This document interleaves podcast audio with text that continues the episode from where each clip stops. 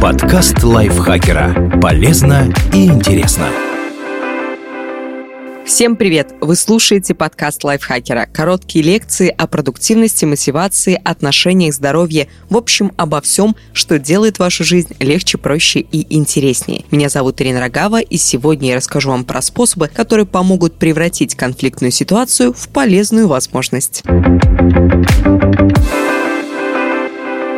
Представьте, что конфликты – это не тупики, а двери, ведущие к новым возможностям. Инструменты, с помощью которых можно обнаружить неисследованные территории и новые модели мышления. Что защитить себя и обвинить другого вовсе не главное. Чтобы научиться так видеть конфликты, применяйте советы Бастера Бенсона, автора книги «Почему мы кричим. Искусство эффективных разногласий». Убедитесь, что вы с оппонентом спорите об одном и том же.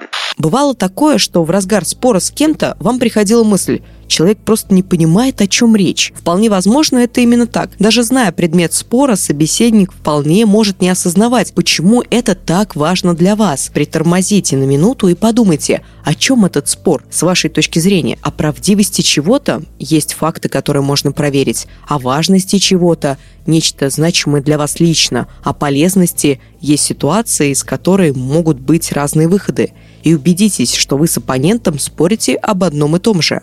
Следите за своим эмоциональным состоянием. В первую очередь за всплесками тревожности, когда кажется, что угрожают чему-то небезразличному для вас. Именно в такие моменты спор становится личным и очень легко перейти к непродуктивным моделям поведения, самозащите и осуждению. Мы часто слепо поддаемся эмоциям или наоборот стараемся их подавить, но оба варианта только вредят. Смотрите на всплески тревожности как на дорожные указатели, которые приведут вас к более мудрому решению. Постарайтесь понять, почему связанные с ними вещи так для вас важны, и защищайте их.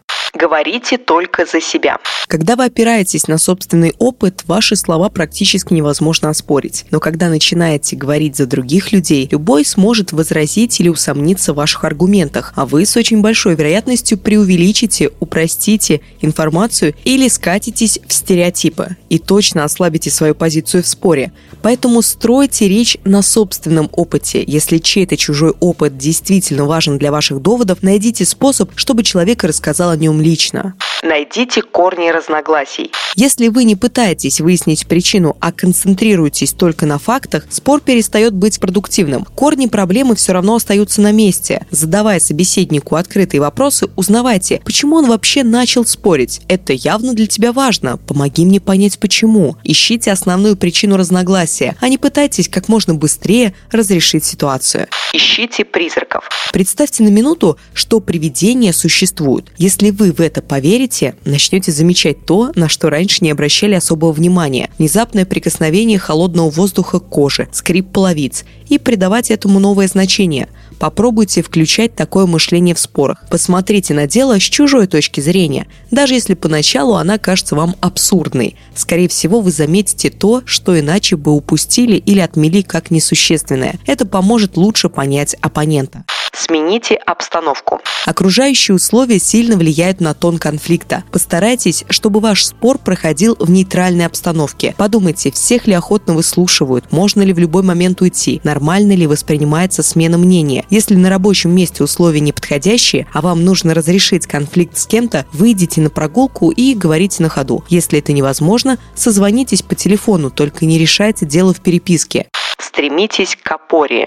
Мы привыкли думать, что выиграть спор очень приятно, но есть чувство еще приятнее – понимание, что до этого момента вы неправильно представляли дорогу к истине. В греческой философии это состояние называется апория – не забывайте, что не всегда важно прийти к правильному ответу. В спорах мы осознаем, что не знаем всего и иногда ошибаемся. Такие разговоры меняют и объединяют людей. Пусть они и не приносят победы, зато делают нас мудрее. Этот текст написала Елена Евстафьева, озвучила его я, Ирина Рогава. Вы его прослушали, за что вам огромное спасибо. Как всегда, напоминаю, не забывайте ставить нам лайки и звездочки. Это повышает наш рейтинг, и о нас узнает большее количество людей. Подписывайтесь на наш подкаст, оставляйте комментарии и делитесь выпусками со своими друзьями в социальных сетях. На этом я с вами прощаюсь. Пока-пока. Подкаст лайфхакера. Полезно и интересно.